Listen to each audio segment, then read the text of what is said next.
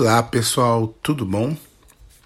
Venho deixar para vocês uma palavra que seja uma palavra de aprendizado, de conforto, uma troca de virtudes aqui e que Deus fale aos seus corações.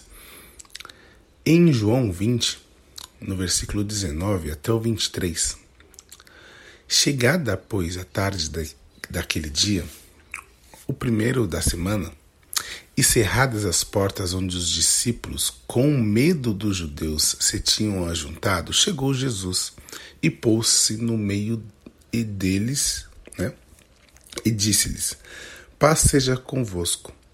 E, dando, e, e dizendo isto, mostrou-lhes as suas mãos e o lado, de sorte que os discípulos se alegraram, vendo o Senhor. Disse-lhes, pois, Jesus outra vez: Paz seja convosco. Assim como o Pai me enviou, também eu vos envio a vós. E havendo dito isto, dito isto assoprou sobre eles e disse-lhes: Recebei o Espírito Santo. Aquele a quem perdoardes, os pecados lhes são perdoados, e aqueles a quem os retiverdes, lhes são retidos.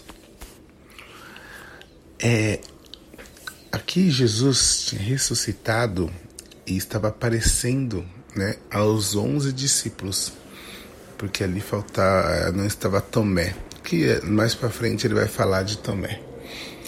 Mas algumas coisas me chamam a atenção, né? Aqui e mas a que eu vou vou trazer a palavra é deste último versículo sobre o perdão.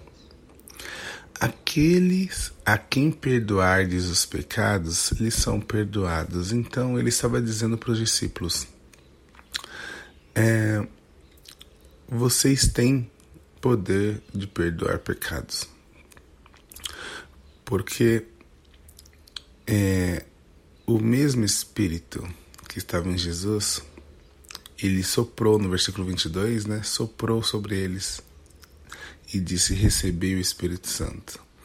Então eles tinham poder para perdoar pecados. Mas na parte 2 do versículo, na parte B do versículo 23, ele fala: E aqueles a quem vos retiverdes, lhes são retidos. Então aqueles que não perdoarem, que vocês não perdoaram o perdão, esse, é, isso vai ser retido. E às vezes a gente lê isso achando que vai ser retido com quem cometeu o pecado. E não é com ele. Vai ser retido com quem não perdoou o pecado. Né? Porque o Espírito é o Espírito do perdoador. O Espírito que está em nós é o Espírito que esteve em Jesus. E é o Espírito perdoador. Então, se você não perdoar, o quem está retido é você que não perdoou. E não perdoando se cria uma raiz de amargura, né? E sendo assim, será impossível ver Deus através da vida de alguém que tem a raiz de amargura. E então eu quero deixar essa palavra, que é uma palavra de reflexão que é uma palavra que mexe com o nosso interior, que mexe com os nossos, nosso íntimo, nossas entranhas, porque é uma palavra que fala sobre perdão. E muitas vezes a gente tem dificuldade de perdoar alguém. Muitas vezes a gente tem dificuldade de deixar o ego, né? deixar de lado o orgulho né? e ficar orgulhoso per, retendo aquele perdão, né, aguardando que a pessoa venha pedir perdão, aguardando que a pessoa se arrependa do que fez. Mas não é assim que funciona, né? Temos que perdoar. Quem pecou, quem errou com você, essa pessoa ela já cometeu o seu erro. como nós cometemos os nossos erros perante a Deus, perante a Cristo. Porém, o nosso perdão já foi concedido. E pelo nosso perdão já ter sido concedido, hoje temos um ambiente seguro de arrependimento.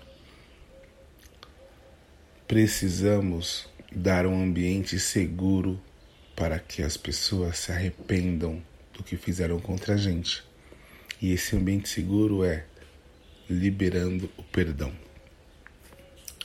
Eu libero o perdão para que alguém se arrependa. E não espero que ela se arrependa para que depois eu libere o perdão. Porque foi assim que Jesus fez. Fiquem com Deus. Uma ótima semana para todos.